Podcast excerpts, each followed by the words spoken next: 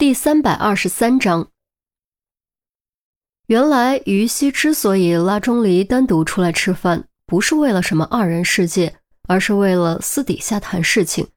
那么，到底是什么事情呢？什么？你让我去买那个？钟离大吃一惊，声音有点大，立刻引得邻桌的人往这边看。你小点声会死吗？于西左右看看，瞪了钟离一眼，压低声音：“让你去你就去，不就是买点东西吗？又不会死。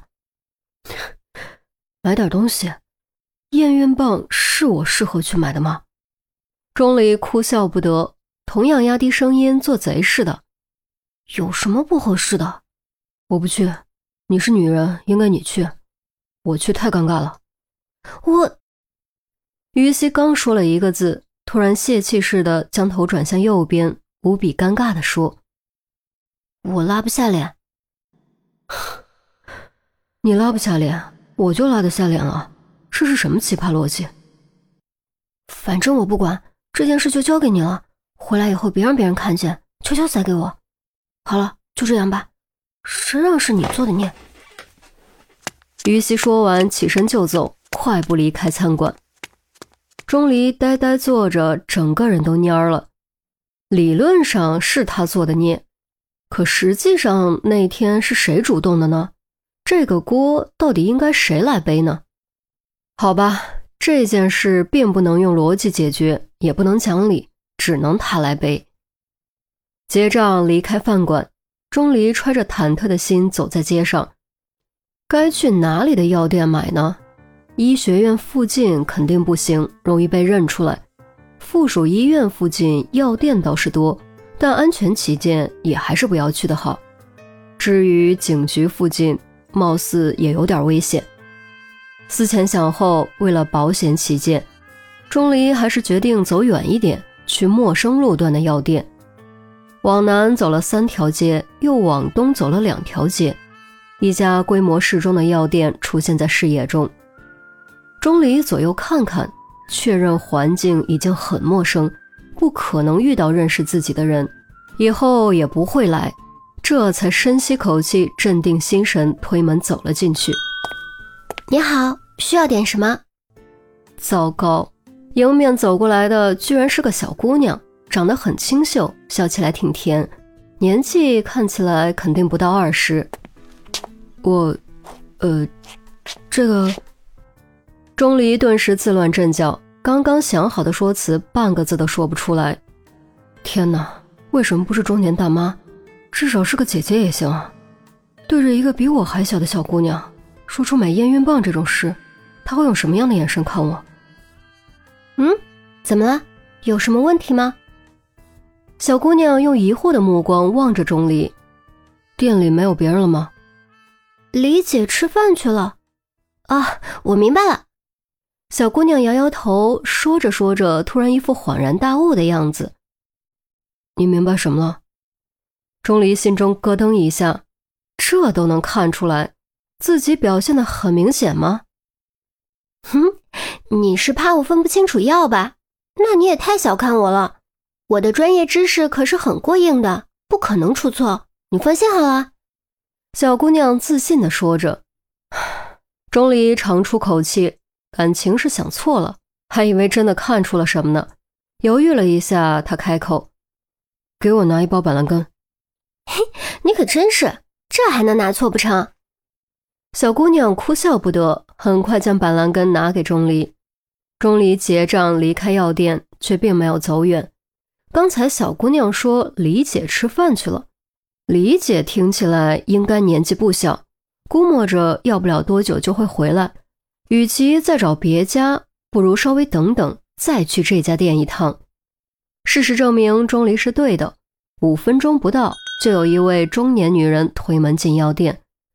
通过外套下面露出的护士服，他敢肯定，此人就是小姑娘口中的李姐。不再犹豫，钟离赶紧跟了进去。哎，你怎么又回来了？忘记什么要买的了吗？小姑娘对钟离印象挺深，一眼就认了出来。呃，没什么，我找这位李姐。李姐，麻烦你过来一下。钟离说完，赶紧朝里面的药柜走去。小姑娘蹙了蹙眉，似乎有点不明白到底怎么回事。李姐却是过来人，立刻露出会意的笑容，用手势示意不要跟过来，然后才朝钟离的方向走去。一回生二回熟，下次别这么不好意思，否则反倒让人觉得奇怪，明白吗？呃，是是是。钟离尴尬的恨不得找条地缝钻进去。行了，说吧，你要什么？李姐双手揣兜，显得很大方，完全没有半点尴尬。钟离咬咬牙，心想这道坎儿不论如何也得迈过去，否则没法给玉溪交代。于是他把心一横，咬牙道：“有验孕棒吗？”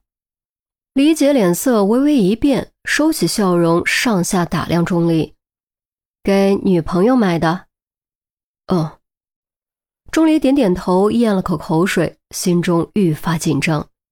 “哎，你们这些年轻人，思想开放也就罢了，就不能做好安全措施吗？那万一怀了孩子怎么办？打掉？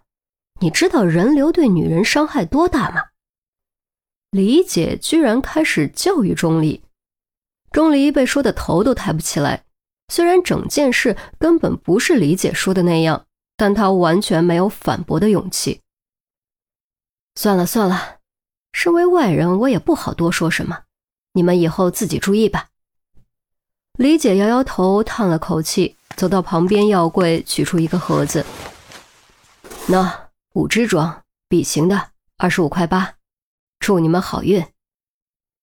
这说的还算少吗？钟离简直快要崩溃了。打从娘胎里爬出来，他就没有如此尴尬过。哎，等下，你什么型号？李姐突然又问。什么什么型号？钟离整个人都是懵的，高达一百八的智商完全变成了废渣。你该不会连这也是第一次买吧？难怪要买验孕棒，我可真是服了你了。李姐再次上下打量钟离，这回钟离终于明白了，不再是恨不得钻地缝，而是恨不得找块豆腐拍死自己。早知道就不回这家药店了，丢人都丢到姥姥家了。唯一万幸的是没有认识的人，否则肯定被传为笑柄。赶紧估摸着拿了一盒。结完账，揣进兜里，转身就逃。这鬼地方，他是半秒钟也待不下去了。哎，你的板蓝根忘拿了！喂喂！小姑娘没喊住，转眼的功夫，钟离就不见了踪影。别喊了，他根本就不是买板蓝根的。那他是来买什么的？他刚才买了什么呀？小姑娘八卦之心大起。刚才他还真没去偷听，再加上好几层药架挡着，所以并不知道钟离到底买了什么。不该知道的别问。切，不说我自己看，又不是查不到。小姑娘跑到结账的电脑前一翻，顿时忍不住笑了起来。难怪他不好意思，感情是这东西啊！看来他根本没有经验嘛。笑什么笑？他没经验，你有经验，我可提醒你，千万保护好自己，别等到进手术室的时候才后悔，明白吗？李姐又开始以过来人的口气教训。知道了，知道了，我又不傻。不过，小姑娘忽然露出回忆之色。我总觉得他有点眼熟，却又不是特别眼熟，究竟在哪里见过呢？哎呀，我想起来了。